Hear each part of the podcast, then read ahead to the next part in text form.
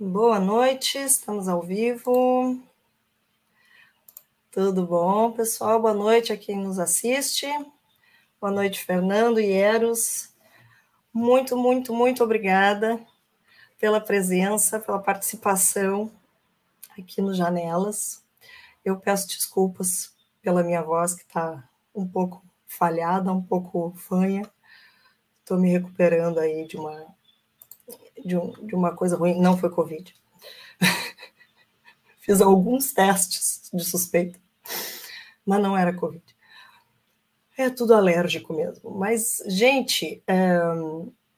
então, a gente está. Tivemos uma semana de pausa de janelas, depois do nosso mini curso sobre concepções de si, do outro, do mundo e ancestralidade, que foi uma não foi um mini curso, foi uma maratona, foi muito muito interessante. A gente ainda vai colher esses frutos maduros mais para frente.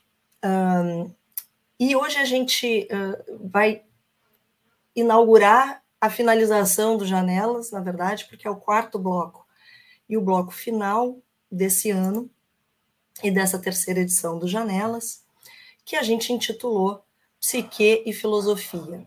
A ideia desse bloco é numa, numa uh, abordagem mais interdisciplinar, com as ciências da mente, do cérebro, né, a gente conversar, então, ver essa intersecção entre filosofia, psicanálise, psiquiatria, enfim, isso vai, isso gera também na filosofia coisas como, né, disciplinas como, áreas de estudo como a filosofia da mente, a filosofia da psiquiatria, entre outras. Então, hoje, uh, a gente tem o Fernando, daqui a pouquinho o Eros, então, vai apresentar uh, rapidamente o Fernando, que vai conversar com a gente sobre saúde mental, enativismo e hábitos. Se vocês puderem nos explicar, os dois aí também, o que, que é esse tal de enativismo aí. Mas eu tô, tô começando a ter alguma uh, familiaridade com isso. Gente, esse bloco, então, a gente tem uma sessão hoje com o Fernando. Na semana que vem, a gente tem sessão na segunda e na terça, dia 29 e 30 no dia 29 com o Fábio Castro, com o lançamento do seu livro, na verdade já foi lançado, Fenomenologia da Depressão. Depois, na terça, dia 30, a gente tem o Luciano Matuela, mais uma vez aqui, já teve com a gente, maravilhoso. Ele vai falar sobre a dimensão trágica da psicanálise na contemporaneidade. E, por fim, encerrando esse bloco, mas ainda não janelas, depois no dia 13 a gente tem uma outra sessão, mas no dia 6 a gente tem uma sessão com a Rosângela Amaral e a Luísa Gimeno, com um título ainda a confirmar, as duas estão entrando em acordo ainda sobre isso, mas as duas são médicas psiquiatras e têm uma, uma interseção com a filosofia, então a Luísa é nossa uh, aluna e também organizadora aqui do terceiro Janelas, e a gente vai poder então conversar com elas também sobre as experiências delas, eu acho que isso vai ser muito interessante. Então, mais uma vez, boa noite, mais uma vez, obrigada. Fernanda, é um prazer te ver. E vai ser mais, mais prazeroso te ouvir. E Eros, muito obrigada também. Bom, boa noite, então, a todos e todas. Boa noite, Priscila, Fernando. Obrigado, Priscila, pelo convite para debater aqui com o Fernando. Ser um grande prazer. Bom, é, para quem não conhece, né, o professor Fernando Calucci, é professor do Colégio Fleming e do Fleming Medicina. Ele é um egresso aqui da nossa casa, né? ele fez doutorado conosco, ele foi orientado pelo professor João Dastecchio, trabalhou né, sobre assuntos relacionados ao ceticismo, e ele também, devo dizer, ele é um pesquisador colaborador né, do grupo GPEP, que é o grupo né, de estudos em pesquisa em é, enativismo e psicologia ecológica. Então, Fernando, sem mais delongas, eu passo a palavra para você e obrigado aí por nos brindar com essa discussão hoje. Um, boa noite, boa noite Priscila, boa noite Eros. É, muito obrigado pelo convite. É, para mim é uma oportunidade única é, poder debater temas que são muito caros a mim e, e que eu durante muito tempo persigo é, nem sempre é, tive a oportunidade de tratá-los, mas a abertura é, dos professores é, sempre me convidando a explorar as intersecções e interdisciplinaridade da filosofia com é, áreas da, como a psicologia, como arte, é, acabam dando a gente aquela dose de coragem que às vezes falta, né, para não para não se acolher excessivamente nas tradições que são acolhedoras, mas que às vezes também demandam do pesquisador que ele dê um passo adiante. Uh, hoje, então, é, eu apresento a vocês um tema que eu começo a explorar agora é, com o auxílio desse grupo de pesquisa que o, Eros acaba de mencionar, uh, e com a ajuda de várias pessoas que me ajudam todas as semanas a refletir a respeito de nativismo, uh, de psicologia ecológica, mas também com auxílio de amigos que eu vou uh, eventualmente citar aqui, que já deixam um legado na pesquisa da filosofia da psiquiatria, né, pessoas que iniciaram a exploração desse campo e da qual hoje eu né, posso dizer que é, posso tirar proveito né, da, da, da, conversa intensa que eu tenho com esses pesquisadores. Então, eu vou pedir permissão para vocês para compartilhar aqui é, meus slides e a partir deles a gente começa então a apresentação. Deixa eu só pegar aqui e compartilhar minha tela. Um, aqui, deixa eu ver. Hum. Ah, tá, tá, tá. Hum. Botar aqui numa janelinha e pronto.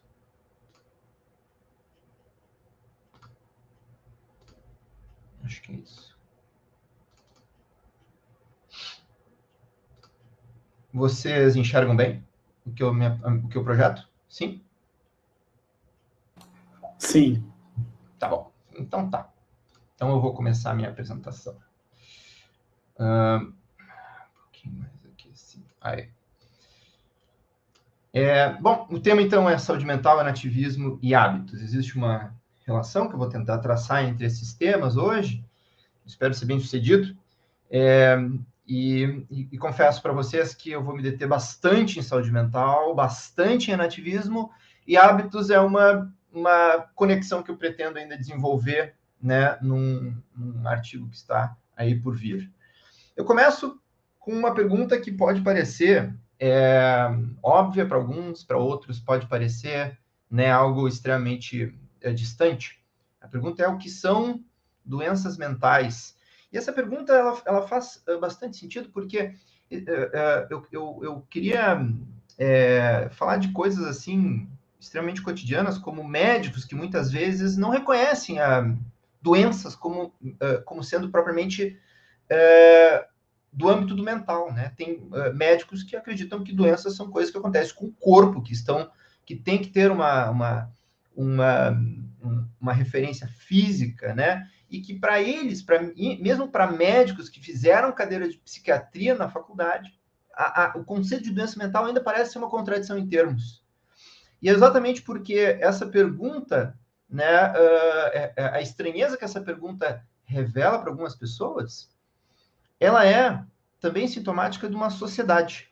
É, a nossa sociedade tem dificuldade de olhar para esse tipo de problema.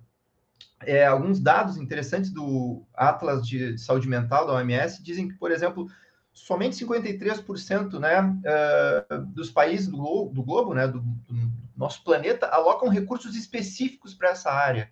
Então, é uma área que ainda nas próprias políticas públicas sofre com falta de reconhecimento.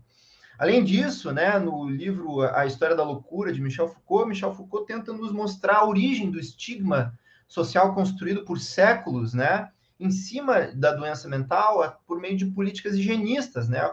O, o, a pessoa que sofre de doença mental foi durante muito tempo visto como um inválido, como uma pessoa que não se presta ao trabalho, como alguém que foge da norma social, e isso criou um estigma gigantesco, né?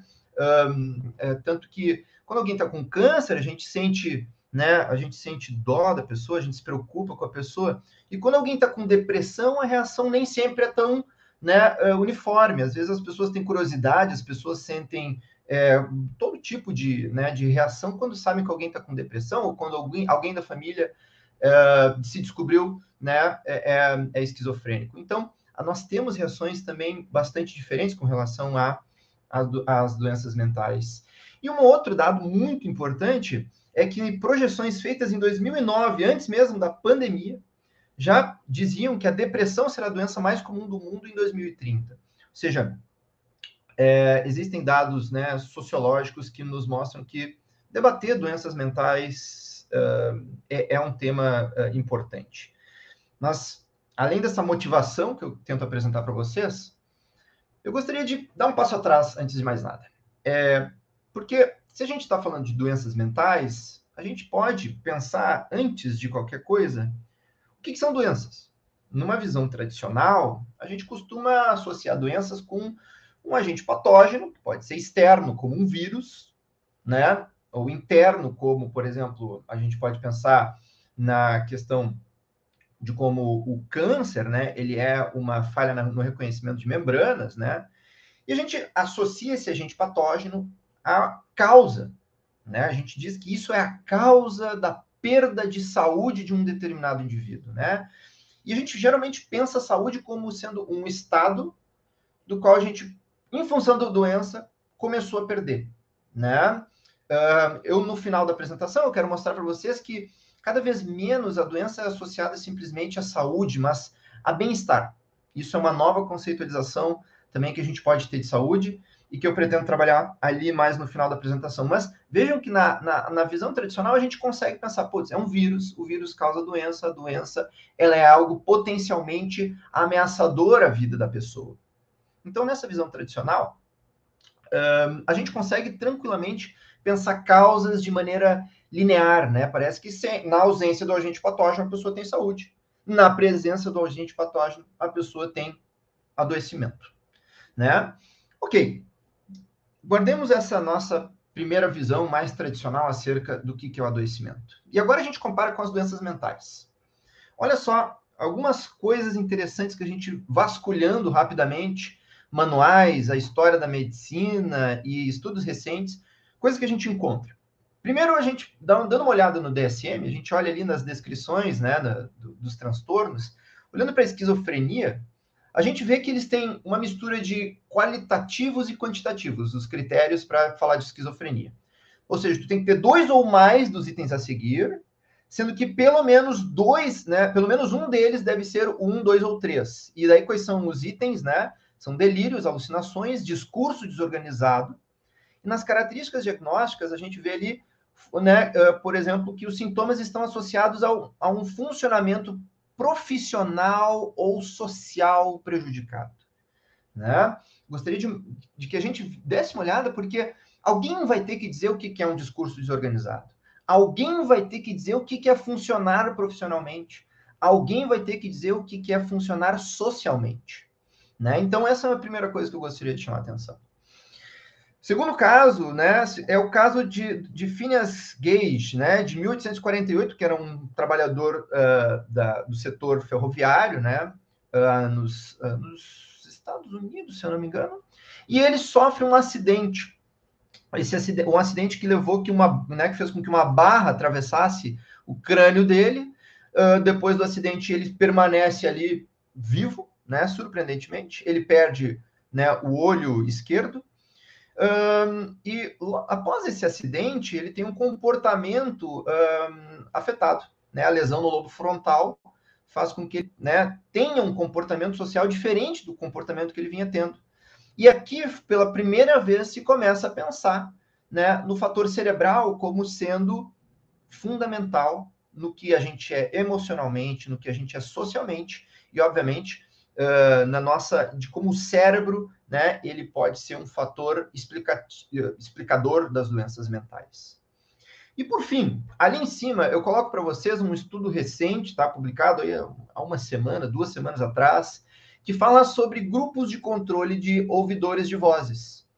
E nós temos ouvidores de vozes que queixam-se de que as vozes não não fazem com que eles consigam ter uma vida tranquila, Mas também temos grupos de ouvidores de vozes que não dizem ter qualquer incômodo em ouvir as vozes. Muitas vezes essas pessoas de, uh, têm uh, vozes que escutam que têm um conteúdo religioso, e como a religião faz parte da vida da pessoa, ela uh, se sente bem, se sente tranquila com relação a essas vozes, né? mas tem pessoas que para quem essas vozes são perturbadoras. Então, Aqui, mais uma vez, parece que, bom, ouvir vozes é um critério suficiente para diagnosticar esquizofrenia, algum tipo de psicose. Será que não existe uma questão é, social associada a, a, se sentir bem ou não se sentir bem a, a, com relação às vozes escutadas? E tudo isso eu mostro para vocês porque o grande problema que a gente uh, enfrenta, né, uh, quando a gente vai pensar numa doença mental, é, afinal de contas, as doenças mentais, elas estão em fenômenos do cérebro, elas são formas da nossa experiência consciente que são patológicas por contraposição a formas da nossa experiência consciente que seriam sãs? Será que, será que é uma questão de crenças inconsistentes com a realidade que fazem a gente sofrer? Ou será que é porque nós temos uma sociedade que tem normas, que tem maneiras de funcionar e ela não é receptiva a pessoas que estão, né, uh, que vivem uh, ou que têm uh, um, um, cérebro ou que têm experiências que elas não admitem dentro da normalidade. Então, essas questões são questões que vão, eventualmente, logo mais a gente vai ver, elas vão delinear dois cursos de explicação do que são doenças mentais e olhando o nosso guia mais seguro acerca do, né, do que, que é o diagnóstico da doença mental, a gente vê no DSM uma certa tendência. No DSM, tá, que é o, o grande diagnóstico que começou a ser trabalhado em função da grande diversidade de formas de diagnóstico, né? Ou seja, o, o, o DSM ele é um, diagnóstico uh, que visa unificar cada vez mais, na medida do possível, aquilo que a psiquiatria aquilo que a psicanálise, aquilo que as diferentes vertentes da psicologia diziam ser doenças mentais, tu, todas essas vertentes elas tentam cada vez mais para que haja uma unidade de linguagem, uh, uh, cada vez mais tendo essa unidade, o DSM ele vai buscar expressar né, um certo acordo do que, que são essas doenças. E bom, no DSM a gente vê com bastante clareza que o modelo utilizado é um modelo descritivo, que não existe um critério único e que ele é fundamentalmente né, um modelo que diagnostica doenças a partir de sintomas. E aqui eu já quero que a gente perceba o primeiro contraste, que, é o contraste que existe, por exemplo, com relação ao vírus. Quando um vírus causa um, um, uma, uma, um estado patológico, a gente consegue né, pensar o vírus como sendo o causador do, do, desse estado patológico. E aqui, quando a gente fala de diagnóstico de doenças mentais, a gente olha para os sintomas, e a partir dos sintomas a gente tenta fazer um recuo para entender algum tipo de, não de causa, mas de fenômeno. E os exemplos que a gente tem nos deixam bastante, né, uh, digamos assim, inseguros para entender o que, que é uma visão unificada de doença mental. Por exemplo, na depressão, a gente tem anedonia como sendo um dos sintomas, né? Incapacidade de sentir prazer seja em interação social, seja no trabalho. E na síndrome de Capgras, que é uma síndrome do impostor, que foi brilhantemente trabalhada pelo José Eduardo Porcher, que é uma das pessoas que eu preciso citar aqui, tá? Uh, que, nos, que nos mostra que a síndrome de Capgras tem fatores neuronais associados, né? E, e, e enfim, sintomas né, uh, do cérebro que contribuem pro, no, no, diagnóstico. Mas ambos, ambos, né? Podem ter, um, ambos são doenças mentais, mas de um lado, na depressão, a gente vê muito mais o fenômeno da perda de prazer, da perda de vontade de viver, o relato do paciente, e na síndrome de Capgras, o cérebro, né? Ou seja, um, um fenômeno concreto, um fato. E da mesma maneira, como eu já contrapus para vocês, a esquizofrenia como sendo um modelo de doença e pessoas que escutam vozes divinas como não sendo né, diagnosticados como doentes. Então, quais são os desafios do nosso estudo? O nosso, nosso desafio principal é o desafio da disciplina da psicopatologia, que é classificar, explicar e, de alguma maneira, engatar a classificação e a explicação numa forma de tratamento. Só que o que a gente começa a observar a partir desses nossos exemplos é que se a gente quer falar de doenças mentais, a gente tem que resolver. Se a gente vai ter um modelo fundado em padrões de sintomas ou em modelos causais, se a gente vai, nesse, nesse sentido, aproximar a medicina do restante, né? A desculpa, a psiquiatria do restante da medicina, né? Tentando ter modelos causais para explicar isso. E o outro uh, debate que a gente começa a perceber é o fato de que ou a gente vai falar de fatos, de um sistema de diagnóstico neutro, onde a gente consiga falar com tranquilidade, né, de que existe algo concreto no qual estou me referindo para afirmar que alguém está doente, uh, por contraposição a um sistema que seja aberto e honesto quanto ao uso de valores. Ou seja, é, quem, a diferença entre alguém que escuta vozes divinas e se sente bem no seu meio religioso e um esquizofrênico que eu digo que ele está doente, é na verdade o fato de que o esquizofrênico não pertence a uma comunidade que o agrega. E, portanto, ele não participa de um sistema de valores e, e isso faz a doença. Então, a gente tem aqui, né, uma, uma, um, dois, pelo menos duas questões que são fundamentais e que eu pretendo, com o enativismo, mostrar que o nativismo fornece sim soluções para esses embates. Tá? bom, o que, que acontece? Quando a gente tem questões em aberto, do ponto de vista conceitual, do ponto de vista de explicação na psiquiatria, na psicologia, a gente sabe que existe espaço para filosofar. E aqui a gente vê uma disciplina que começou também a ser explorada aqui no Brasil, pelo que eu conheço, principalmente pelo José Eduardo Porcher, uh, meu amigo querido que também me ajudou enormemente na, a, a, iniciar esse percurso, e que ele, na filosofia da psiquiatria, né, enfim, agora acredito que ele se manifestou por aí, mas ele, na filosofia da psiquiatria, uh, fala né, da, em, em, uma série de artigos sobre quais as questões fundamentais né, que a gente observa nessa disciplina. E, bom, algumas das questões são: doenças mentais são algo que você pega, ou seja, você desenvolve, ou que estão ligadas mais ao modo, ao que você faz na sua vida. Então, alguns exemplos para a gente pensar seriam o cérebro que adoece após o luto, ou seja, o luto ele vem como um fato externo, só que a permanência no luto excessiva faz com que o cérebro adoeça. Ou, por exemplo, o abuso de substâncias e que acabam eclodindo esquizofrenia em certas pessoas que já têm uma tendência genética. Esse seria um exemplo de pessoas que pegam, entre aspas, né, essa, essa doença. Um, outro exemplo seria, por exemplo, seria o caso de episódios ansiogênicos constantes que vão desenvolvendo transtorno de ansiedade. Então, nesse sentido, você fez a doença ocorrer, né? Você não, você não pegou ela, você não, não foi algo abrupto, mas foi, digamos assim, uma série de atitudes tuas, né? Situações nas quais tu te coloca que acabaram uh, desenvolvendo um transtorno de ansiedade, né? Um, e aí, obviamente, a gente vê um pouquinho, né? Claro que uh, essa distinção não é tão né, preto no branco, mas ela claramente ela, ela, ela pode nos mostrar que existem né, tendências mais comportamentais e outras de eventos da nossa vida que acabam contribuindo para tendências que nós temos biológicas. Outra questão bastante importante da filosofia da psiquiatria é que doenças mentais ou são fatos brutos ou são definidos por normas sociais, eu já debati isso ali brevemente no exemplo anterior, mas os fatores genéticos da esquizofrenia muitas vezes são atribuídos como a, né, a razão pela qual alguém tem esquizofrenia, né? E, e pessoas chegam a desconsiderar o ambiente.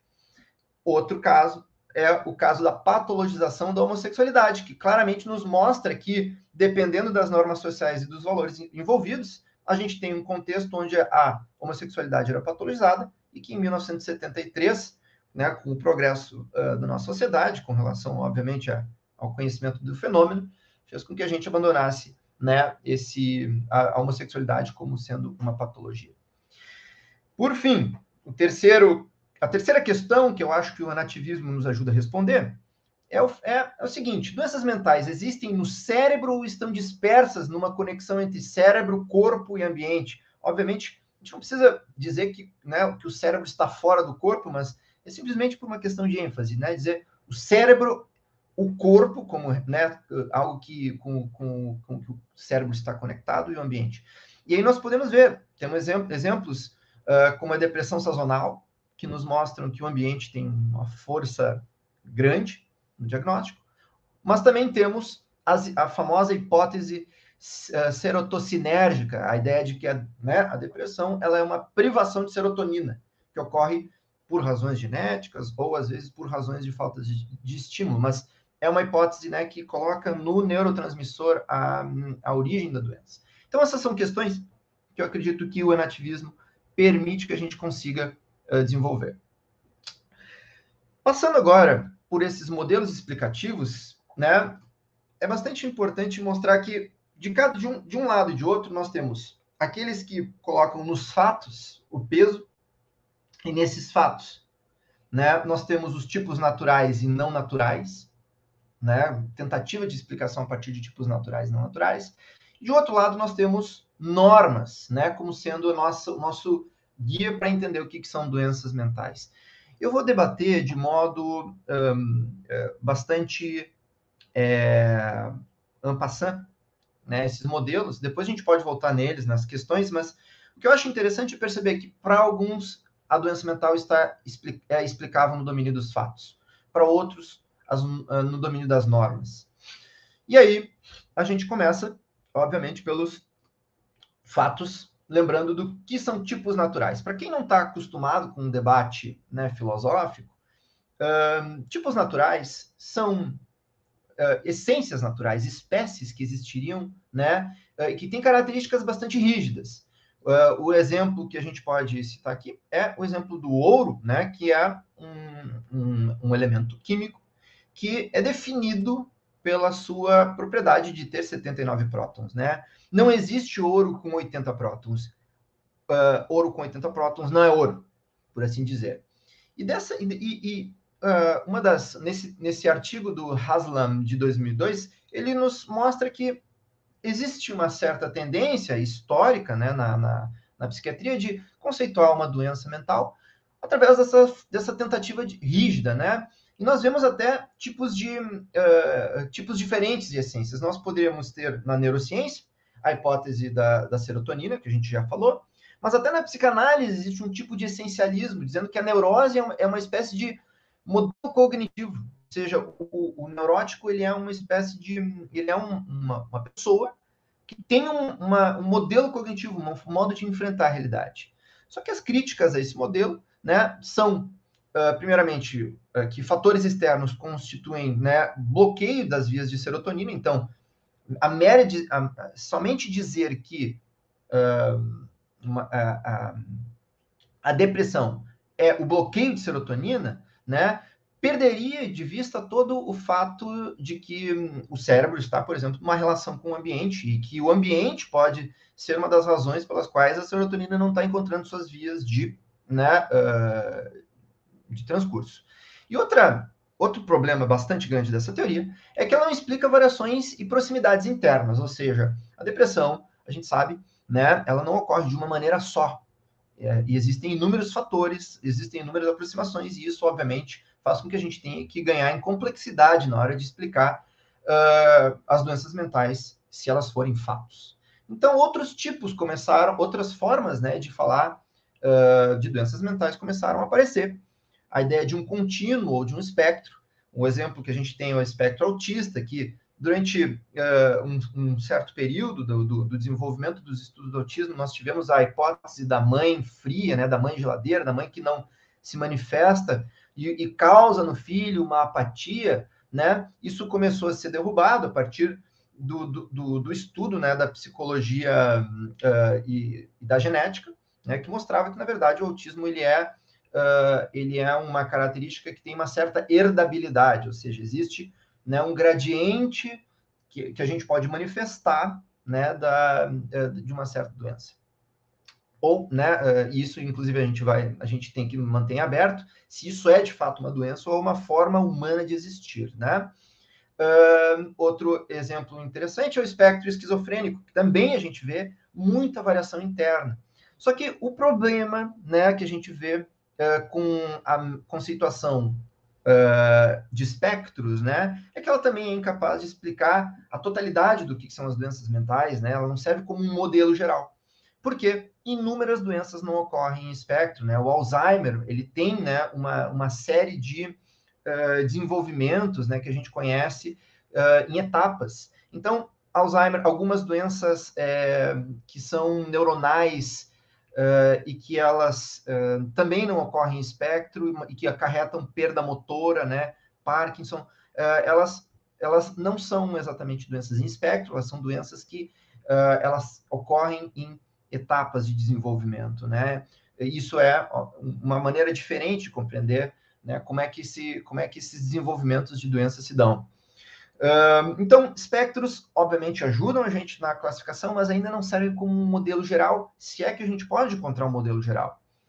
Uma outra alternativa que aparece são os tipos práticos, né? Tipos práticos uh, também é uma das, uma das uh, ideias que um, eu acho bastante interessantes, porque uh, elas dizem, olha, existem fatos, mas de repente os fatos dos quais nós estamos falando, eles foram arranjados para a gente dar um certo sentido a isso que a gente faz na prática.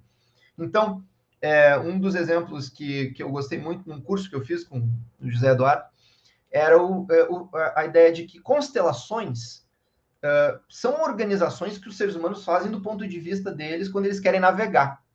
Mas no espaço, as, aquelas estrelas elas não estão necessariamente organizadas no modo como nós aqui no planeta Terra enxergamos, né? A partir de outras perspectivas, aquelas constela, aquelas constelações, elas não se apresentariam daquele mesmo modo.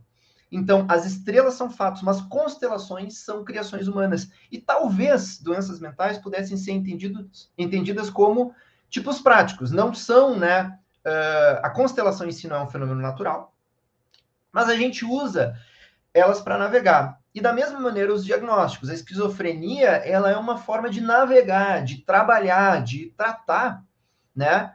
certos distúrbios que talvez a gente ainda não saiba a natureza, talvez a genética puder, possa nos dar respostas mais precisas no futuro, mas o que importa é que a gente já tem maneiras de atacar esse fenômeno, né, de tratar e compreender esse fenômeno com base em tipos práticos. O problema aqui é que as categorias se tornariam um tanto arbitrárias, então ela serve para fins práticos, mas ela não serve para fazer uma ciência, né, propriamente, que compreenda as causas dos fenômenos por fim, uh, os tipos difusos, né? Esse é o último tipo.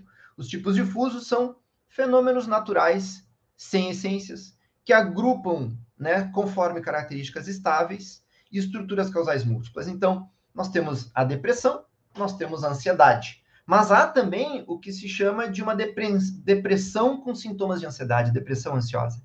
E nesse sentido, uh, esses tipos difusos são bastante interessantes, eles ainda eles são o que mais se aproxima do modelo nativista que eu quero apresentar, porque eles, no, no aprimoramento dos tipos difusos, se fala de uh, agrupamentos de propriedades mecânicas, ou seja, são uh, agrupamentos de propriedades conjuntas com mecanismos que funcionam em rede através de reforço, reforço mútuo.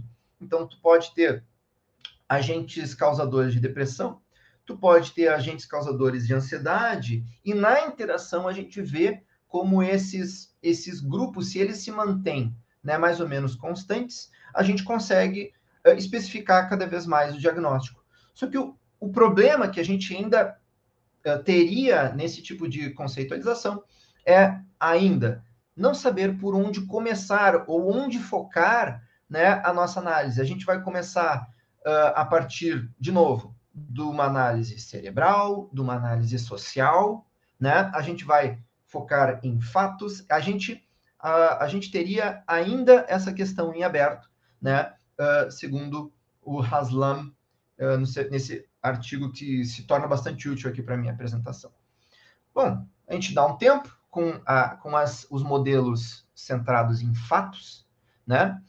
E a gente começa a dar uma olhada nos no, modelos normativos, que são somente três. Os modelos normativos, eles são interessantes porque uh, eles... Ele, a gente tem né, um modelo uh, que inicia ali com Saz e Foucault e que realmente abalou bastante né, uma certa visão bastante confiante que se tinha de que as doenças mentais eram fatos. Quando Sass e Foucault né, uh, uh, publicam seus trabalhos, isso dá origem a um forte movimento né, uh, antipsiquiátrico, eles ainda são parte do movimento né, antimanicomial, né, que envolve outras questões, mas eles elaboram um modelo que toca numa ferida, numa dificuldade, que é a seguinte: quando alguém dá um diagnóstico, essa pessoa quer dizer que existe algo de errado naquela pessoa. Quando alguém diz, olha, você está doente, essa pessoa tem a pretensão de dizer que tem algo de errado nela. Mas o que, que, a gente teria a dizer para uma pessoa uh, que está, está perfeitamente bem no Brasil, ela se criou nesse ambiente cultural e de repente vai para a Inglaterra e lá sofre de depressão? A gente vai dizer que é o quê? Que é, é, é, é a Inglaterra, que é um ambiente que causa depressão, é na interação entre esse indivíduo e a sociedade inglesa. Parece que o peso da sociedade acaba ganhando aqui uma evidência maior. E o SAS ele vai ser é, importante porque ele vai dizer que doenças mentais, na verdade, ou são mitos ou são problemas de convívio com o qual a gente tem que aprender a lidar. No conceito de SAS, a doença são perturba perturbações físicas, né? Uh, então, uma doença mental ela só pode existir na medida que ocorre uma, uma perturbação no cérebro. Aí sim, mas uh, uma coisa como uma dificuldade, no, né, uh, de, como a depressão, no, que envolve o trabalho, como, isso aí já se torna bastante né, mitológico na visão do SAS. E o Foucault, que, que também é, é um autor muito importante nesse período, porque ele fala de como as doenças mentais foram construções históricas e evidenciavam né, um desvio da, de uma norma sociocultural. Tá? Bom, as críticas que a gente pode dar aqui agora refletem o outro lado.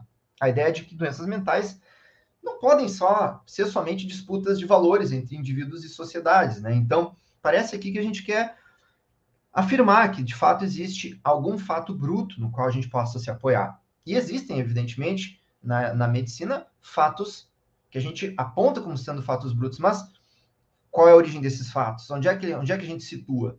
Né? Na genética ou nos valores sociais? Uh, é em função disso que surge também uma outra forma de uh, visão normativa, que é o funcionalismo estatístico, que diz que doentes mentais são aqueles que desviam de uma certa normalidade estatística. Então, esquizofrênicos seriam doentes porque são uma minoria que a sociedade rejeita com relação à norma. Né? Se a sociedade fosse preponderantemente, preponderantemente né, assemelhada a esquizofrênicos, talvez outros grupos, né, se os esquizofrênicos tivessem a tendência a ser a excluírem pessoas, talvez uh, essas outras pessoas fossem né, os ditos doentes. E também tem um outro fator, que é o fato de que esquizofrênicos são disfuncionais nessa sociedade moderna em específico, que tem uma psiquiatria, que tem uma medicina, né, que busca a, a que busca a regimentar as forças do nosso da nossa sociedade para o trabalho. Então, nesse, nessa sociedade, estatisticamente, o esquizofrênico ele é disfuncional, né? Uh, bom, uma das críticas que a gente pode fazer ao funcionalismo estatístico é que, de alguma maneira, né, os valores que vão ser chamados normais, os valores da maioria, vão ter que ser vistos como os bons, né? E, e, e parece que a gente coloca aqui uma, uma, uma identidade entre o que, que é um valor normal e bom, sendo que nem sempre aquilo que é a norma parece bom. A gente pode falar, por exemplo, uma, da, da sociedade, né, de sociedades inteiras que parecem estar adoecendo, né, psiquicamente, e, e, as pessoas estão adoecendo e ainda assim estão adequadas à norma, né? Por exemplo, burnout é uma das síndromes que mais aparecem e, e, e quem está com burnout está perfeitamente adequado à norma, né? De, de, de trabalho e de, de, convívio. E a gente vê assim, bom, uh, não pode ser, não pode ser que qualquer normatividade seja vista como boa, né? Além disso, a gente tem que se perguntar o que é ser funcional, né? Numa sociedade Ser funcional é ir ao trabalho todo dia, né? Não, uh, ou uh, é ter um relacionamento estável, ou é ser uma pessoa que trabalha pouco, mas que tenta curtir a vida, que tenta ter outras fontes de prazer. Uh, essas funcionalidades sociais, obviamente, elas dependem de valores, tá? E aí, uma última proposta, tá? Antes da gente entrar propriamente no enativismo, é a ideia do funcionalismo evolutivo. Doenças mentais, né, uh, seriam vistas nessa, nessa maneira como qualquer transtorno que falhe em realizar uma função evolutiva. Então, um exemplo seria dizer que a esquizofrenia ela é uma doença porque ela é disfuncional para a vida em sociedade, né? Só que essa visão também começa, apesar de ser bastante interessante, ela é uma das visões mais recentes, ela, ela começa a ter certas críticas, porque casos como depressão, que pareciam ser disfuncionais, né? A pessoa depressiva, ela não fica apta para o trabalho, ela não fica apta para relacionamentos intersubjetivos, mas um, aqui a gente vê uma certa, uma certa crítica dizendo assim, não, mas a depressão ela pode ser funcional, né, uh, em outros, em, em, outro contexto, né, por exemplo, quando as pessoas, pessoas que perdiam cargos, perdiam entes queridos, elas se retiravam do mundo para serem né, uh, para cativar no seu grupo formas de reinserção social. Então, ela de repente pode ser uh, né, algo, algo que, que diz assim, não, mas isso que tu enxerga como não funcional, na verdade, teve uma origem funcional, né, uh, como é o caso da depressão. Bom, esses modelos, eles, eles nos confrontam com relação a entender se a gente deve permanecer com fatos ou com normas. E esse, esse dilema, eu acredito que pode ser resolvido através dos avanços recentes, né, não tão recentes assim, mas né, em história da filosofia a gente tem que chamar de recente, que são as teorias relativistas. E aqui eu, eh, eu confesso que eu começo a entrar em um território um pouquinho mais estranho para mim, do qual ainda uh, desejo muito uh, ter uma ótima apreensão. Mas o central aqui é que o relativismo ele é capaz de dissolver essa dicotomia porque ele é capaz de explicar como valores são reais. Seja, a gente dissolve a dicotomia entre fato e valor, pensando no inativismo. E como? Bom, é porque o nativismo, ele surge tá, de uma contestação longa, né, de, uma, de uma tradição longa, que é o modelo uh, clássico da mente, praticado pelo cognitivismo clássico. O cognitivismo clássico, tá? Ele é uma tendência que uh, arrasta durante uh, metade do século XX, né? Uma certa concepção de como a mente era organizada. Um, o enativismo ele reage às concepções do mental presente nas ciências cognitivas, onde a cognição é vista fundamentalmente como representacional, ou seja, a mente ela elabora uma representação da realidade, é com a representação da realidade que a gente lida. A cognição é vista como computacional, ou seja, nossa mente ela tem que ela elabora processos algorítmicos que montam essa dita representação. O modelo causal seria aquele modelo, né, uh, também chamado de sanduíche, onde tu tem um estímulo vindo de fora, um processamento, né, uh, desses dados que cria, né, uh, essa realidade representada e que te coloca em condições de agir no mundo. Então tu tem o input, processamento e o output. E aqui a gente vê uma analogia fértil para tentar explicar essa, esse modelo, que é como se a mente, essa, essa realidade com qual a gente tem contato, né, eh, de cor, de textura, ela é, é um software né, gerado por um hardware, onde o software é a mente e o hardware é o corpo. Uh, aparentemente, a gente se aproxima muito aqui de um modelo cartesiano, né, onde tu tem essa separação estanque. Uh, e, essa, e esse modelo, ele é um modelo também uh, entendido como linear, e isso é uma das coisas que a gente, uh, com o enativismo, começa a rebater.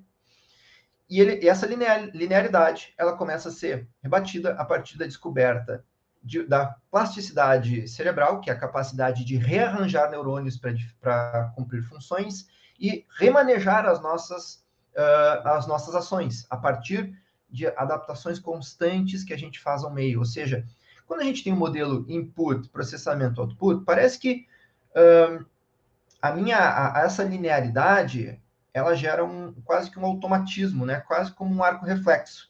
E quando a gente começa a penetrar nos estudos enativistas, a gente começa a ver que uh, uma descrição mais detalhada de como realmente é a ação humana e como é que é a cognição humana, a gente começa a perceber dos, os pequenos remanejos, os pequenos reajustes que a gente faz durante a ação. E que esses reajustes eles só são possíveis porque a nossa cognição está se dando concomitantemente à nossa ação. Um, o primeiro livro com o qual eu tive contato com essas teses, apesar dessas teses serem mais antigas, foi uh, Action and Perception, do Noe, né, onde a gente é, onde ele explica que ação e percepção ocorrem concomitantemente, através de pequenos movimentos do olho, através de, de um mapeamento do ambiente, através de ações. E esse estímulo sensorial que chega até a gente, ele não é em si a percepção. A percepção, ela vai ser a detecção de informação relevante para a ação. Isso é algo que já na psicologia ecológica do Gibson estava presente. Bom, essa primeira apresentação, né, é nativista, ela precisa ser complementada através do que é, de fato, né, a, o desenvolvimento uh, maior do nativismo, né, que é uh, os quatro E's, assim chamados quatro E's, onde a gente, para explicar o conhecimento, tem que falar de quatro propriedades dele, que é o fato de que o conhecimento é corporificado, ele é enativo, ele é situado e estendido. Eu vou tentar brevemente explicar isso e, ao explicar isso, eu espero deixar claro por que, que o nativismo é capaz de resolver a, a nossa, o nosso, nosso problema com as, as doenças mentais. O conhecimento é corporificado porque o, a cognição depende da morfologia e da fisiologia de um organismo, ou seja, é, diferentes corpos têm opa, diferentes corpos têm diferentes maneiras de se relacionar com o ambiente e através dessa relação com o ambiente que ele vai captar aquilo que é relevante para a continuidade da sua vida. Dado que ele precisa, né, esse organismo, ele precisa lutar pela continuidade da sua vida, né, ele precisa de alguma maneira produzir um sentido sobre o, produzir sentido acerca de quais são as condições para viver. E nesse sentido, a, a, vida e a mente elas estariam em continuidade, né? A vida ela uh, precisa reconhecer fatores que são uh, fundamentais para sua perpetuação, né, para sua continuidade. Então a gente vê aqui né, que diferentes corpos seriam, em certa maneira, uh, responsáveis por diferentes maneiras de fazer sentido do seu ambiente e, num caso né, mais, uh, num caso mais uh, recente da evolução, fazer sentido de si mesmo. outro ponto importante é que a vida ela é entendida né, a partir de, do, da, da, capacidade metabólica, ou seja, da capacidade de converter a matéria orgânica em alguma forma de energia, em ATP, ou seja, numa manutenção de fato da própria estrutura da vida. E para isso é necessário que, aqui entra a chave da, da, da resposta, né? É preciso gerar valores metabólicos. É necessário que uh, um ser vivo ele saiba reconhecer num meio né, aquilo que é atrator da sua própria da manutenção da sua própria vida é aquilo que repele, aquilo que não serve para a manutenção da sua própria vida. E aqui a gente começa a falar de um fenômeno, o fenômeno da vida, que vai ter que gerar valores para a sua própria manutenção. Pois bem, é o caso clássico, né, um caso que já se tornou, que a gente, que todo, todo texto nativista a gente recorre para fixar essa ideia, a ideia de que uma bactéria, ela é, precisa reconhecer no seu meio aquilo que uh, aquilo que tem para ela um valor metabólico, que no caso poderia ser a glicose. Né? A ideia de enação é a ideia de que a ação e percepção estão em continuidade mútua e circular, né? Ou seja, os processos de ação, tá? Opa, faltou ali dizer, mas os processos de ação influenciam a percepção mutuamente. Então a gente não vai ter um modelo linear, a gente vai ter um modelo mais circular, né? Uh, onde processos é, processos básicos influenciam processos maiores, mas esses processos maiores da vida, eles acabam sendo, de alguma maneira, né, constrangidos, eles acabam sendo, é, de alguma maneira, determinados né, pelas condições de, de, de processos mais básicos. Um, além disso, a cognição ela emerge da atividade exploratória de um agente em seu ambiente e através sempre das suas habilidades sensório-motoras. Uh, a característica do conhecimento ser situado uh, refere-se ao fato de que a cognição ela vai emergir da atividade exploratória do ambiente, onde a trajetória individual desse, desse dos indivíduos vão, vai resultar em atribuições de diferentes relevâncias para os aspectos do mundo. Então, o modo como uh, a gente vai compreender o conhecimento sempre tem que se referia a um contexto concreto, né? ali que a gente vai entender as condições nas quais o conhecimento está sendo uh, gerado, sempre dependendo das solicitações que o ambiente dá a ele, ou seja, das maneira, da maneira como ele uh, percebe o ambiente sendo relevante para a manutenção da sua vida, mas também a partir das barreiras que são feitas para essa manutenção da vida dele. E por fim, para chegar perto do final, a teoria enativista da psicopatologia atualmente se encontra em, debatendo isso. Os artigos que a gente vê são extremamente recentes.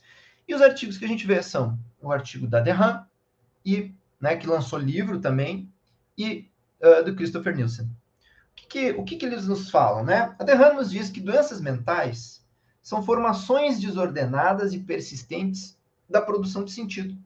Então, uh, da mesma maneira que a bactéria precisa fazer, uh, produzir o sentido do seu ambiente, ela precisa, de alguma maneira, agir para conhecer o seu ambiente e manter a sua vida, nós, seres humanos, precisamos agir e uh, produzir um sentido para o nosso ambiente. Só que esse sentido, ele pode estar desordenado e, e, essa, e essa desordem pode ser persistente. Então, uh, um exemplo que a Dehan nos traz é quando o mundo parece excessivamente ameaçador e isso gera um transtorno de, de ansiedade. Uh, o modo como um, um agente per, né, percebe o mundo quando ele é excessivamente ameaçador é desregulado segundo né, essa concepção.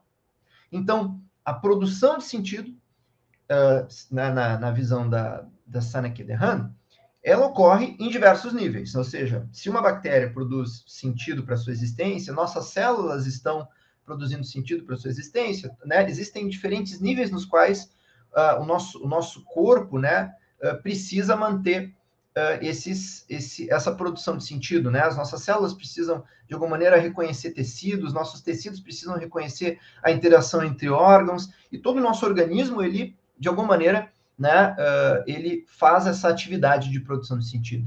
Só que o que pode acontecer é que nos diversos níveis nos quais a produção de sentido ocorre, esses loops, né, os loopings que, ele, que, que, que a gente acaba fazendo, onde gente, um, um, um nível de reconhecimento tem que dialogar com o outro, nesse, nesses níveis podem ocorrer também conflitos.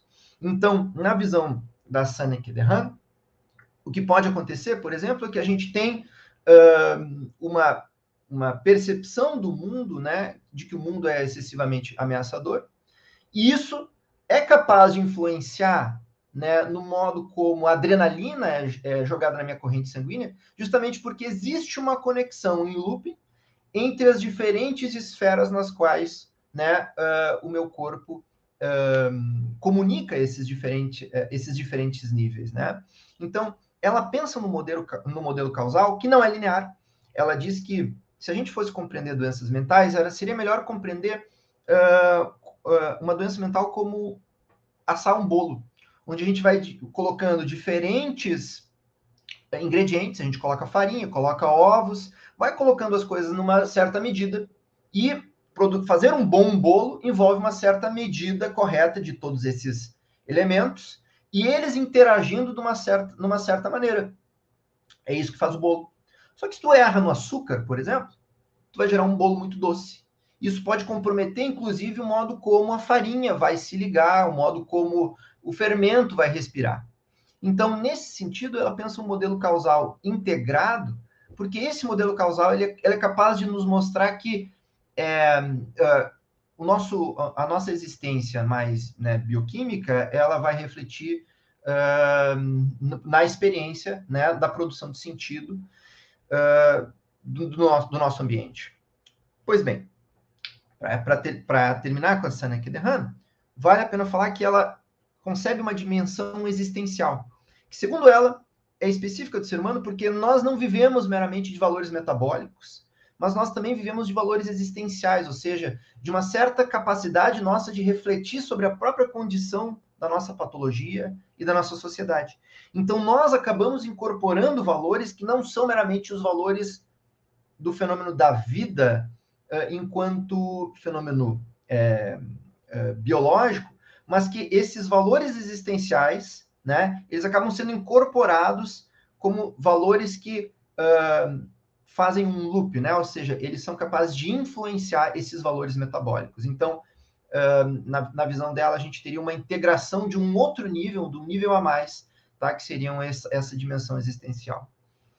Interessante, tá? Dessa visão é que uh, ela dialoga enormemente com a visão do Nielsen. E o Nielsen, ele é uh, um cara que escreve em 2020. Ele, no final da sua tese de doutorado, ele leu a Denham percebeu que a Dehan tinha uma tese muito semelhante à dele, e ele define doenças mentais como processos estruturais de relação sistemática do agente com o mundo, né, e discernível pelos seus efeitos disfuncionais, ou seja, ele tem uma, uma visão de que o enativismo ele concebe normas uh, e valores, né, como parte do mundo natural, e o que ele acredita é que as doenças mentais são formas de dinâmicas, né, normativas entre o cérebro o corpo e o ambiente. Né? Então, de certa maneira, ele também está interessado nessa interação, pensando que essas normas, né, que, que, essas dinâmicas, elas têm normas que integram esses diferentes, essas diferentes esferas, tá?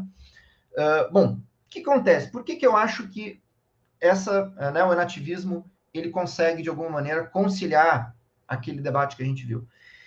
Justamente porque a atividade né, uh, fundamental né, do, do sense making, como ele é ligado à necessidade de manutenção da vida, e a necessidade de manutenção da vida está ligada à, à percepção do ambiente com valores, a gente consegue, de certa maneira, conciliar aquela tensão inicial. E é assim que eu pretendo terminar. Uh, a medicina atualmente, ela visa cada vez mais se desfazer daquele modelo tradicional, onde a gente tem o agente causador da doença, o corpo doente, a perda da saúde. A visão nova da medicina, que vem sendo fomentada, é a visão de que a doença é compreendida como uma reação a uma forma de vida, né? Ou estilo de vida. Onde alimentação, atividade física, sono, estresse, conexão social, genética, epigenética, todos, os fator, todos esses fatores precisam ser integrados.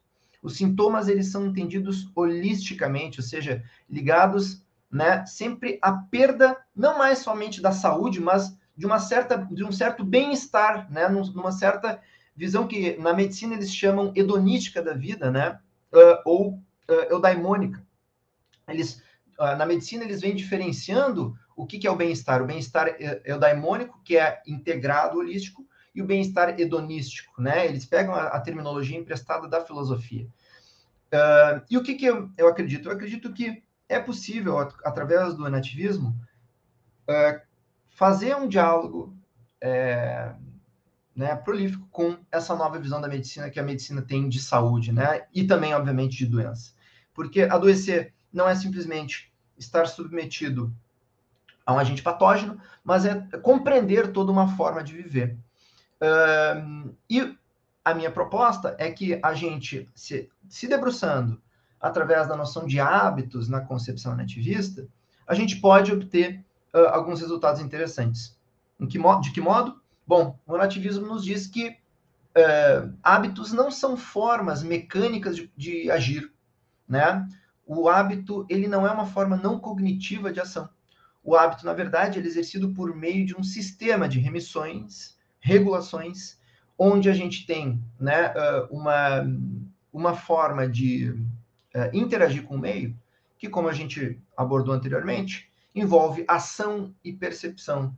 Ou seja, o hábito, ele é, uma, na minha aposta, né, que eu quero desenvolver, uma, uma espécie de chave para ler como a, a doença ela vai se desenvolvendo ao longo dos, das diferentes esferas, né, ao longo dos diferentes corpos, né, uh, que o nativismo concebe, tá, através da nossa esfera uh, biopsicossocial. Então, uh, querido Eros, eu te dei palavras para a gente debater e eu espero que a gente consiga, uh, eu espero que tu possa me ajudar aí a desenvolver essa concepção que eu que eu tanto almejo. É isso, Fernando? É isso. Muito obrigado pela excelente apresentação, estimulante. Temos aí um grande desafio, né? pensar as doenças mentais a partir do enativismo. Bom, vou pedir um pessoal também que está aí acompanhando também pelo chat para já colocar questões, acho que já tem algumas aqui, mas só para esquentar um pouquinho, acho que talvez ajuda a gente a pensar, né, especialmente para quem não conhece talvez o, o enativismo, então eu gostaria de te perguntar quais que seria, por exemplo, as consequências né, dessa concepção que você está propondo né, para pensar as doenças mentais, por exemplo, para a prática psiquiátrica, né, se a gente tem esse modelo nativista em que a gente vai ver todos esses fatores, né, mais ou menos de uma maneira orgânica, né, então talvez um não seja mais preponderante do que o outro, né, se eu estou entendendo a sua proposta, então fa fatores sociais, fatores genéticos, fatores ambientais, né, eles todos podem estar né, em diferentes graus presentes na formação, né, talvez, de uma doença mental, e diferentes doenças mentais vão ter diferentes graus, e talvez a mesma doença, como a depressão que você falou, que é muito variada, em alguns casos mais fator ambiental, em outros casos talvez um pouco mais fatores é, cerebrais, né, neuronais. Então, parece que a gente tem né, vários fatores sempre aí conjugados, e à primeira vista, parece então que isso pode ser liberador, né, do ponto de vista assim da prática terapêutica, porque do ponto de vista de quem está ali atendendo o paciente, ele vai ter então em mãos várias possibilidades de intervenções, olhar para o ambiente, né, olhar, enfim, para os aspectos existenciais, né, que você também chamou a atenção, né, o modo como a, experiência daquele indivíduo é transformada, então o foco pode ir né, talvez um pouco por aí. É, isso, por um lado, pode parecer, acho que por um lado pode parecer, não, por um lado, é, acho que deve ser positivo, mas por outro, parece que, enfim, torna tudo mais, mais difícil. Né? Então, acho que, acho que essa é uma, uma pergunta que eu né, gostaria de ouvir um pouco mais, o que, que você poderia dizer sobre isso. Vou, vou fazer outras que são relacionadas, né? Bom, isso para isso para prática, né? De quem está ali fazendo diagnóstico, para quem está ajudando, né? Uma outra pergunta que é na mesma linha, mas e do, e do, ponto de vista da pesquisa, né? Que parece então que vai ter muita mudança também no modo como se encara a pesquisa sobre as doenças mentais. E aí parece que, inclusive, se a gente compra né, o, a sua sugestão, o seu pacote, parece que a própria medicina ela teria que se humanizar ainda mais. Humanizar aqui não no sentido de que ela tem que conceber o paciente, enfim, como uma pessoa, mas se humanizar no sentido de que ela tem que estar mais integrada às ciências humanas, né? especialmente porque esses fatores, então, sociais, enfim, ambientais vão ser constitutivos, né, de doenças mentais, então parece que cada vez mais a medicina terá que se humanizar nesse sentido de estar integrada, né, mais integrada com, com as ciências humanas, né. Então, a minha, a minha pergunta, na verdade, é mais nessa direção, para a gente ver um pouco quais são as consequências, né, Inclusive, então, se a medicina tem que se integrar mais com as ciências humanas, tem consequências aqui até institucionais, né? Parece que essa perspectiva acaba tendo essas implicações. Então, só gostaria de ouvir você falar um pouco mais sobre essas consequências, que eu acho que ajuda a entender o que está em jogo, né? O que está o que está sendo proposto aqui em termos de modificação, né? É muito legal a tua pergunta, porque ela ela ela traz um diálogo constante que eu tenho com a, com a minha mulher, a Débora, que é psiquiatra. É, que, que acontece? A, a, gente vê que, do ponto de vista de tratamento, sim, um, uma, uma das coisas que precisa ser repensada é como o médico interveria né, na vida do paciente. Ele, a, a função do médico parece ser cada vez mais uh, do ponto de vista assim da sua função social, né? É integrar diferentes serviços, diferentes profissionais para sua atividade, né? O médico, ele, pelo menos assim, dentro de uma visão onde a filosofia pode né, dar alguma sugestão para outras disciplinas, né? O médico, ele se torna alguém que precisa se interessar uh, por, pelas atividades físicas, pela nutrição do seu paciente, pela, pelo ambiente de trabalho dele e ele vai precisar trabalhar em equipe, né? Uh, ele vai uh, precisar saber qual é o ambiente cultural desse seu paciente. Então, afeta sim o tratamento, né? Aquela ideia de um médico que uh, prescreve um medicamento e simplesmente não tem acompanhamento global do, da situação do seu paciente, isso parece ser mais, ser mais uh, inconcebível diante de uma visão integradora. E do ponto de vista dessa, de como essa pesquisa, como a pesquisa pode ser desenvolvida nessa área, de fato, eu acho que uma das coisas que a gente debate, né, nas nossas quintas-feiras e que vale a pena a gente falar aqui para o público, né, em geral, é que o, o, filósofo, ele, se ele quer né, contribuir com esse tipo de debate, ele tem que aprender ciência, ele tem que olhar para essas outras disciplinas e se interessar pela linguagem delas, né? Não ser um, um observador tão distante da ciência. Ele tem que talvez entender o que, que é a teoria da evolução e ir atrás de, de ciência, compreender o que, que esses caras estão fazendo. Isso é um aprendizado que eu venho tendo com o Giovanni Rolla, lá da Bahia, com os meus colegas do nosso seminário, com o Jefferson, com o Cláudio, né, com, uh, com o Porter, porque são pessoas que realmente abriram, né, fizeram aquele esforço de conversar sobre uma outra disciplina. Então, tem inúmeros aspectos, assim, é, num, num, livro, numa publicação muito recente, que é a, Psiquiatria do Estilo de Vida, da Ana Paula Lopes Carvalho, Benny Leffer e Felipe Schur, a gente vê uma série de artigos relacionando, por exemplo, nutrição e demências. Né? A gente vê uma série de artigos falando de nutrição e esquizofrenia, é, manejo da ansiedade com prática esportiva. São coisas que né, a gente, há pouco tempo atrás, a gente desconfiaria que tem uma ligação, mas as pessoas estão realmente penetrando né, nesse, nesse campo e observando é, é, melhoras, né, formas de tratamento, adequação de alimentação. Então, trabalhar no, no, no, que, eu, no que a gente chama né, de grão fino, assim, dessas, dessas buscas, né? Por quê? Bom, o que, eu, o que eu acredito é que o modo de integrar é realmente saber trocar, né? Saber trocar essas experiências. E, e acho, acredito que daí se abre uma longa, uma longa agenda. Por exemplo, para um filósofo pensar sobre, né, tal como os helenistas faziam, pensar sobre alimentação, ok, mas né, vamos, vamos pensar agora na nossa alimentação contemporânea, no que, que a gente está fazendo com a nossa alimentação, qual é o papel da alimentação na nossa vida, né, uh, alimentação e trabalho, são coisas que uh, parecem, assim, até, uh, né, para quem vem de uma tradição, assim, um pouco idealizada, mas ouvir um, um filósofo falar sobre alimentação, sobre o papel dessas coisas na nossa vida, certamente uma visão integradora pode ser bastante interessante, sabe?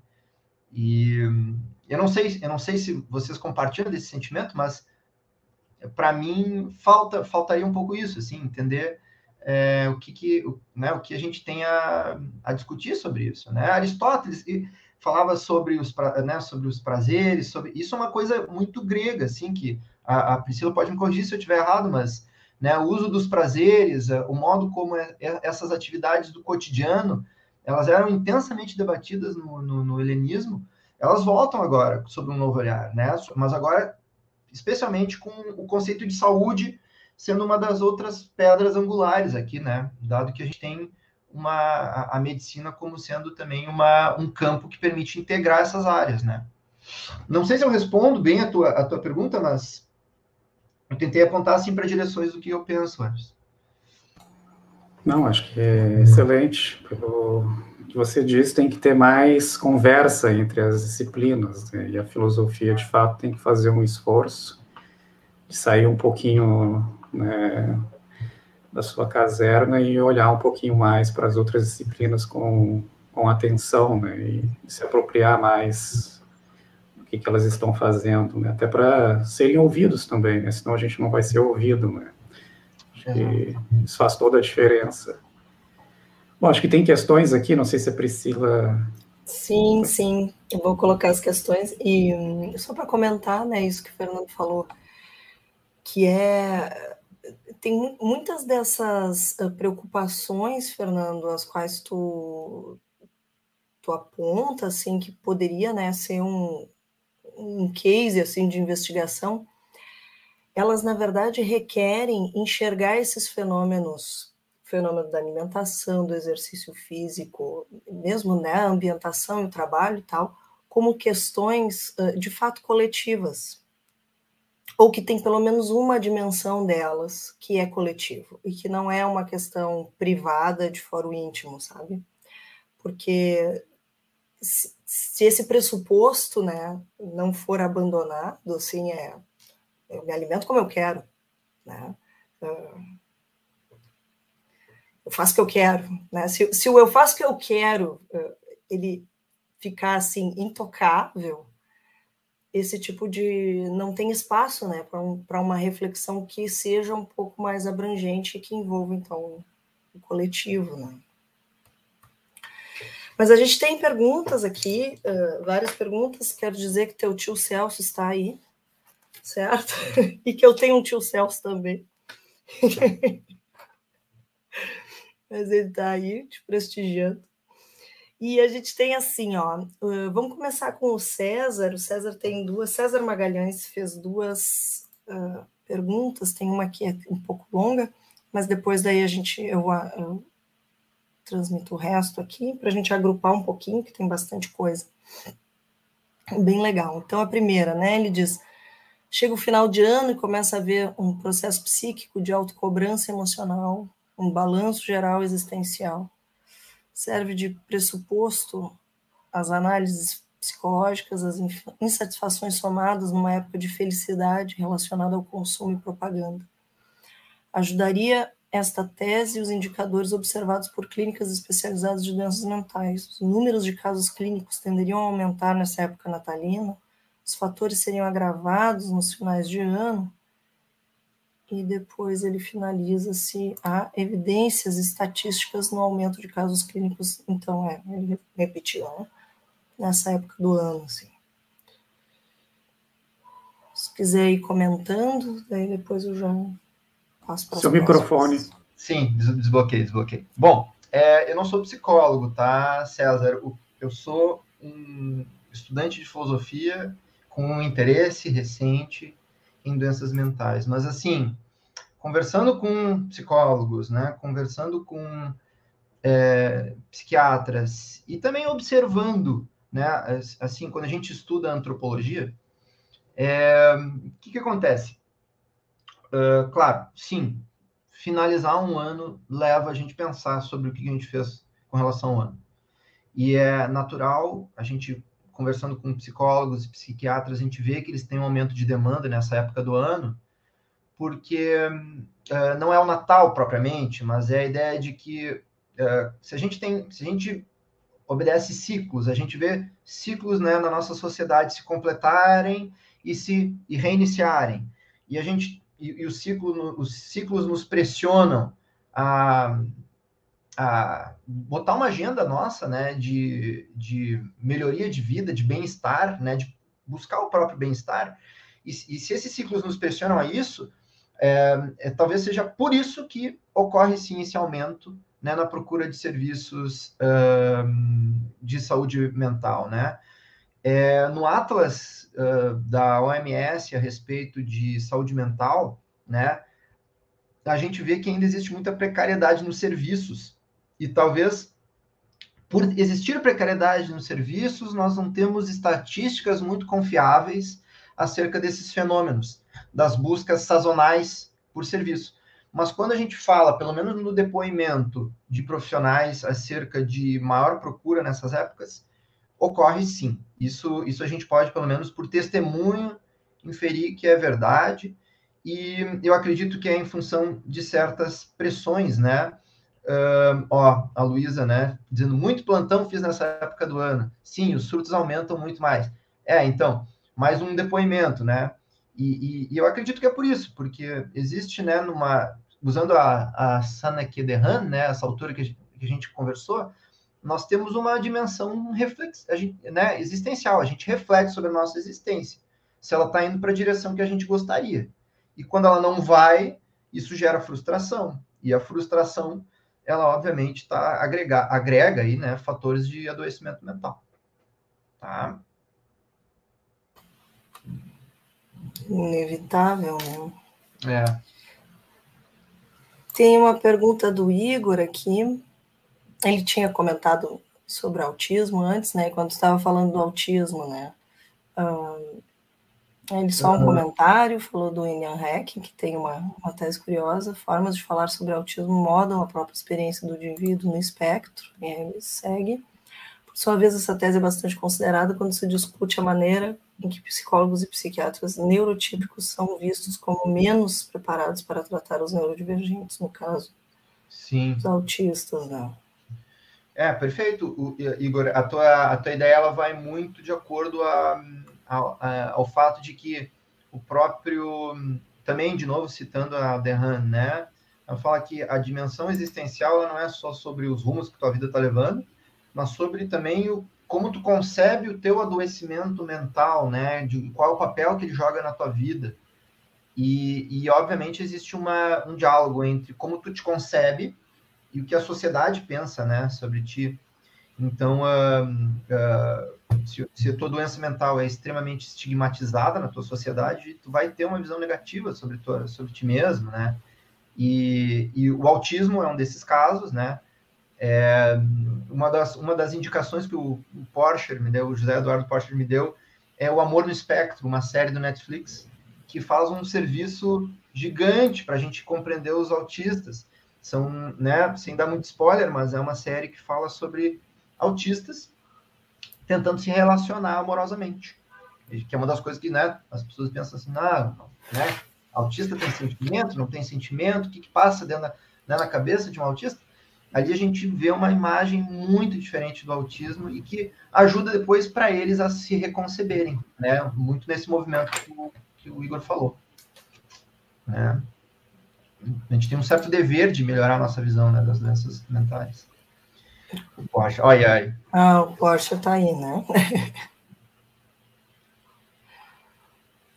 E antes, é, junto com essa, essa observação que ele faz, né, ele bota, vale notar que encontrar as fronteiras precisas de uma categoria como a esquizofrenia presume que exista tal tipo na realidade. É. Presume que ela é um tipo natural. E isso é uma mera aposta. Né? Uhum. E a é. Luísa, quando tu falou das constelações, ela fez uma. Sinais né? estrelas, é. Síndromes são sinais que correm juntos, constelações na Construção das hipóteses. Construção das hipóteses. Uhum. É, exato. O que o Porsche falou ali é, é muito verdade, assim, né? A, a, talvez as nossas ciências elas sejam um grande C, né? Uma, uma, e a gente ainda tem que refinar muito nossos mecanismos de, de diagnóstico, né? É, essas, essa nova, esse novo entendimento da psiquiatria, né, do estilo de vida, ele talvez ele, ele perceba cada vez menos a esquizofrenia como doença mesmo, mas como um estilo de vida. E talvez seja um, importante na sociedade criar condições para esse estilo de vida ser exercido sem sofrimento, né? Então, é, é uma questão é, de que a medicina não vai perder o seu valor, ela vai, ela vai mudar o seu modo de trabalhar, né? De, de fazer com que esses mecanismos uh, sejam encontrados para que o esquizofrênico seja, né, alguém que tem, um, que tem uma receptividade na sociedade, tem em conta seus mecanismos, seu ritmo de trabalho, seu ritmo de interação, né? É bem isso.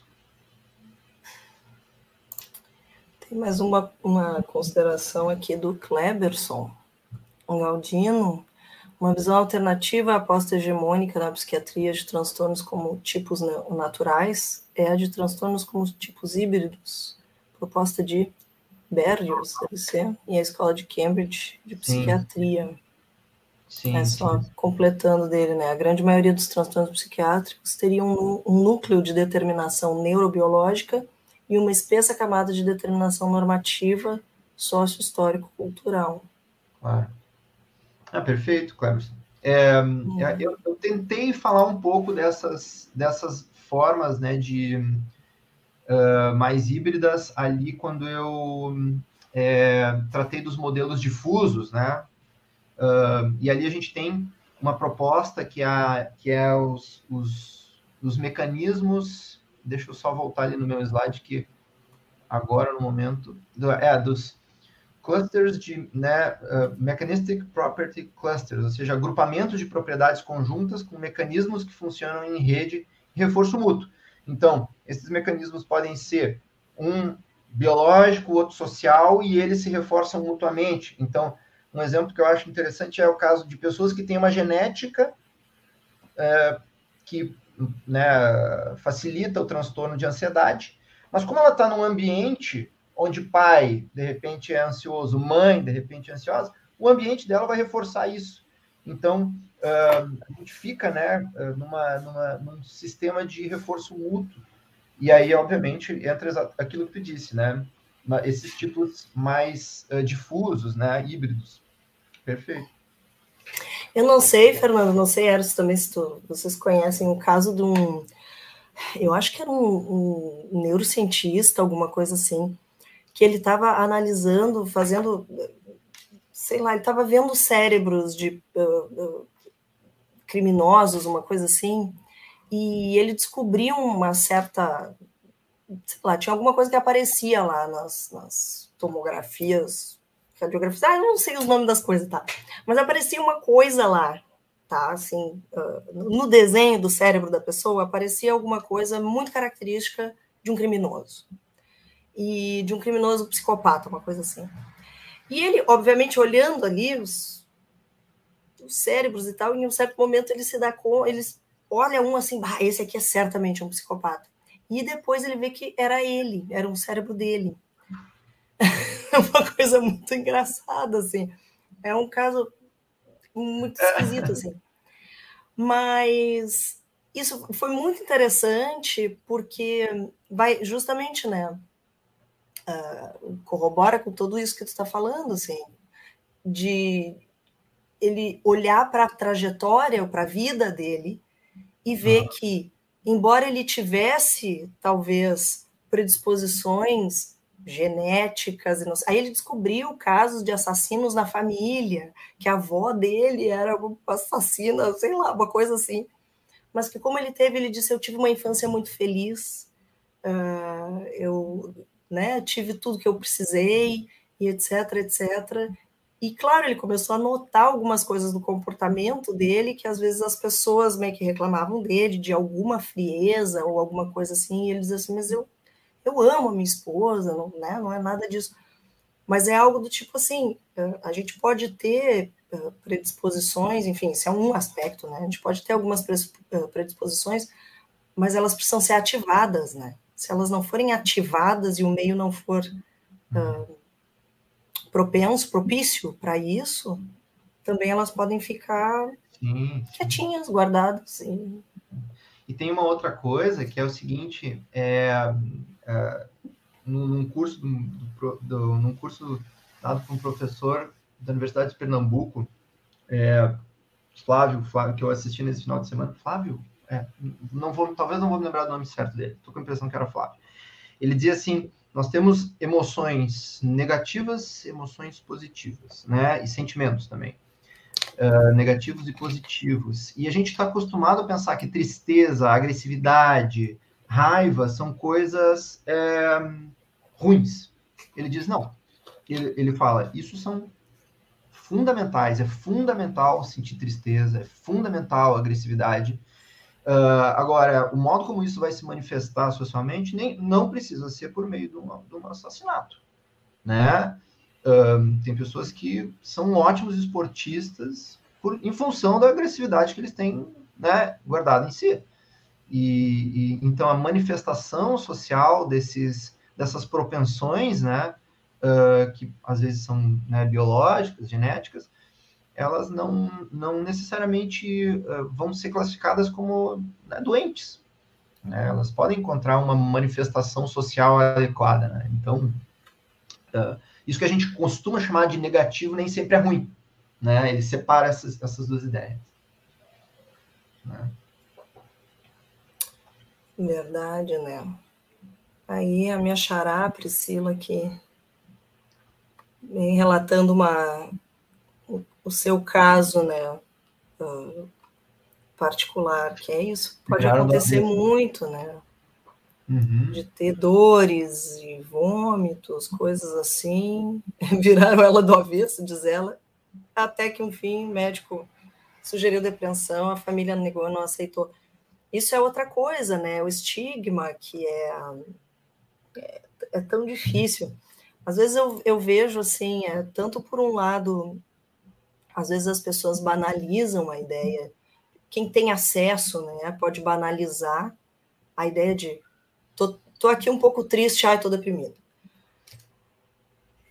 E isso é terrível, porque pessoas que sofrem de fato com depressão, né, uhum. acabam é isso, acabam acabam não tendo um espaço adequado e não sendo compreendidas adequadamente, uhum. e acontece essas coisas das pessoas julgarem, né?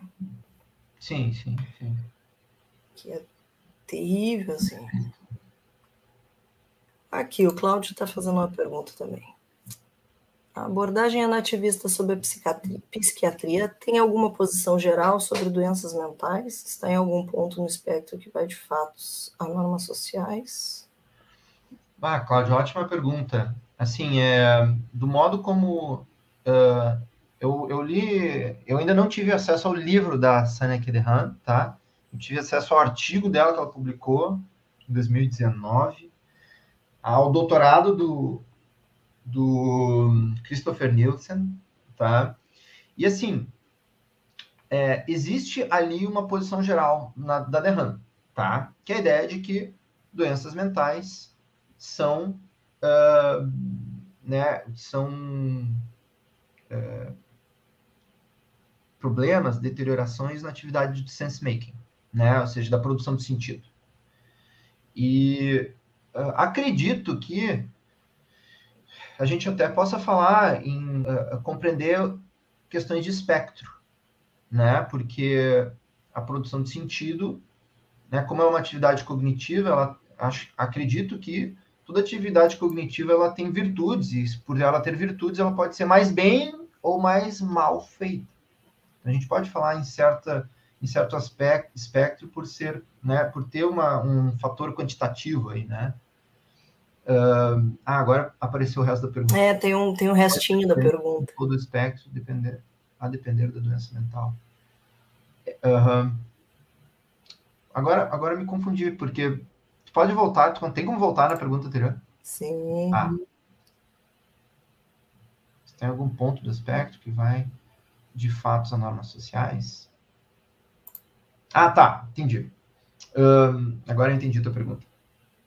É, na verdade, a posição nativista, pelo que eu entendo, ela não, não, tu não precisa escolher entre fatos e normas sociais, justamente porque, uh, digamos assim, está no coração da tese nativista que uh, o, o, fato né, da vida, a vida como sendo um fato, ela só ocorre porque uh, a vida depende de valores, no caso, valores metabólicos, né? Então, na, na ação né, do agente na manutenção da vida, é necessário a ele uh, fazer essa discriminação né, de valores. Então, uh, uh, não sei se eu, não sei, Eros, se tu quer me, me ajudar nessa, mas eu acredito que é um pouco por aí, né, que a gente não precisa escolher entre normas ou né, fatos.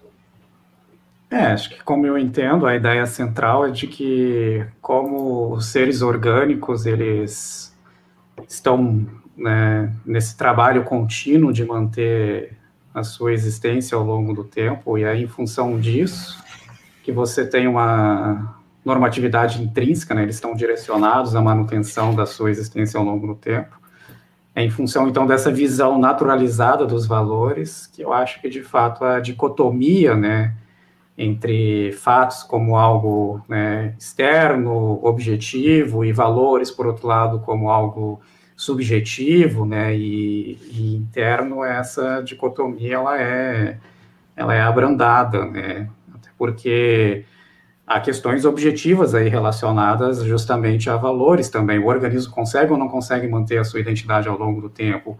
quais condições né, opõem uma situação de precariedade, quais são os obstáculos, né, como você chamou a atenção, né, o que, que ele tem que discriminar como sendo bom ou ruim, né, para preservar a sua existência ao longo do tempo. Essas coisas não são meramente subjetivas, elas são, em certo sentido, objetivas. Então, acho que, nesse sentido, é, quebra essa dicotomia entre, entre fato e, e valor. Né? Então, acho que, acho que sim. Perfeito.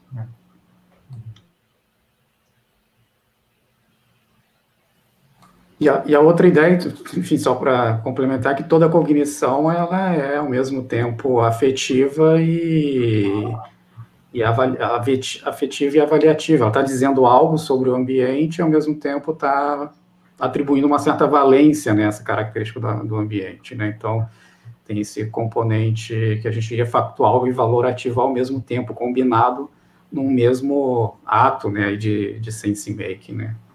É, até negligenciei um pouco isso na minha apresentação, mas certamente isso é muito, muito importante, né? O fato de que o afeto ele também entra no, na questão da valoração, né? Na verdade. Uhum.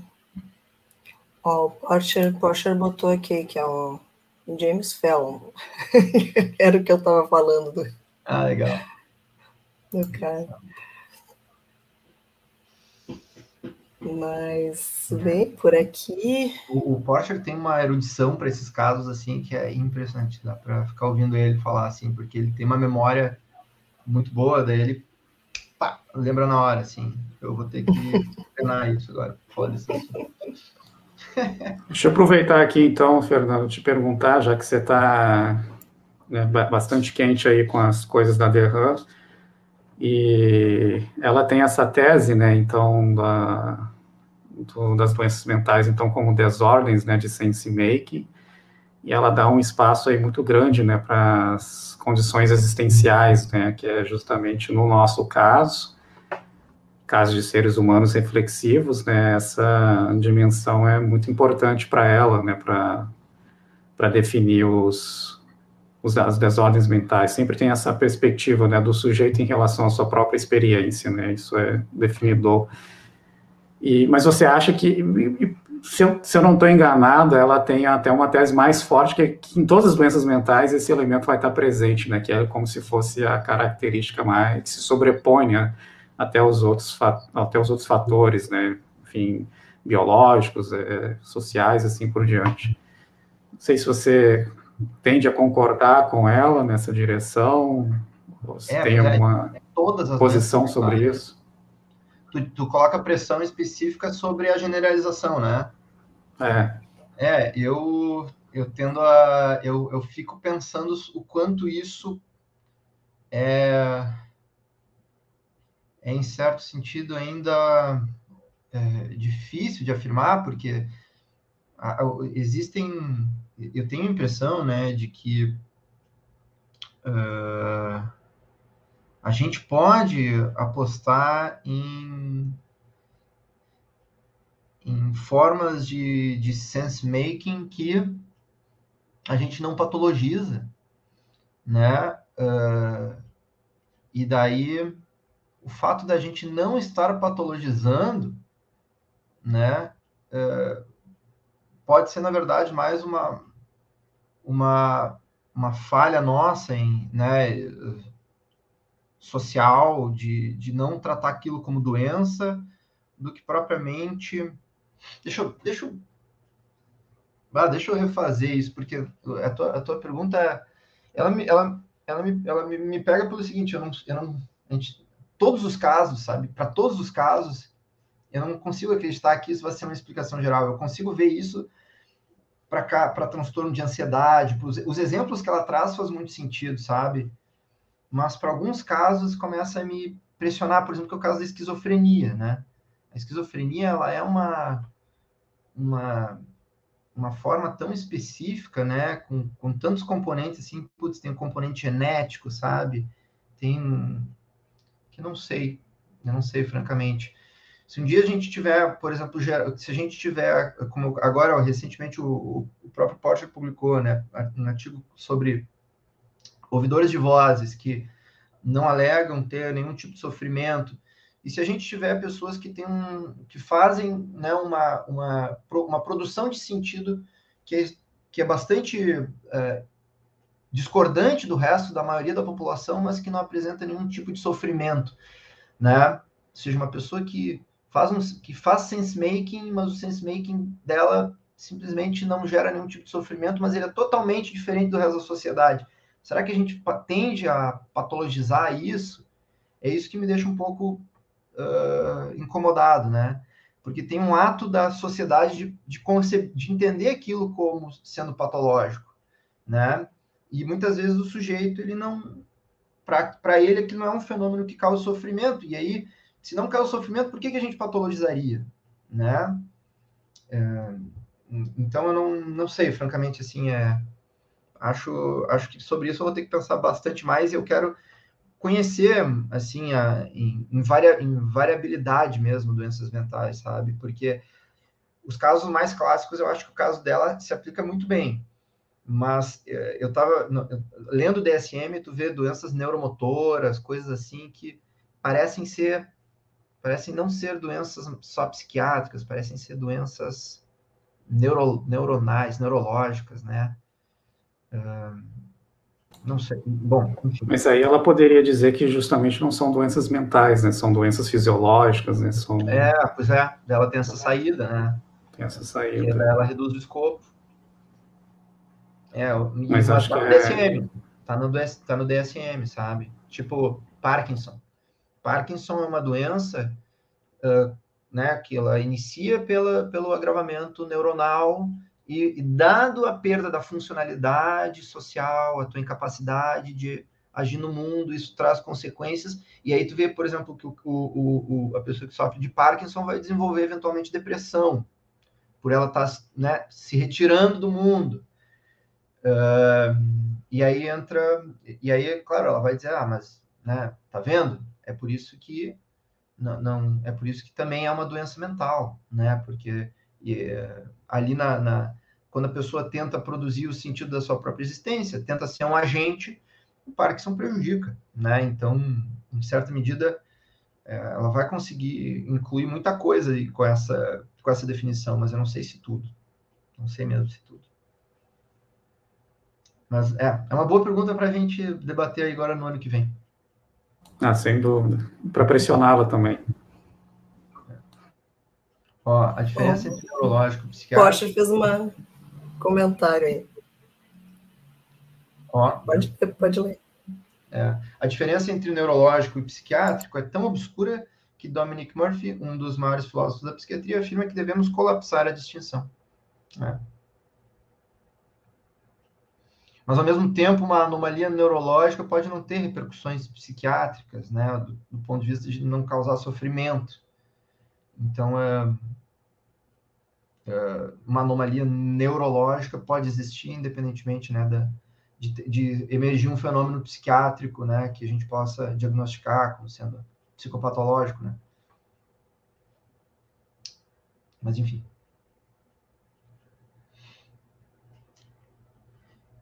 Eu me dou, eu não sei se tem mais alguma coisa, mas eu já.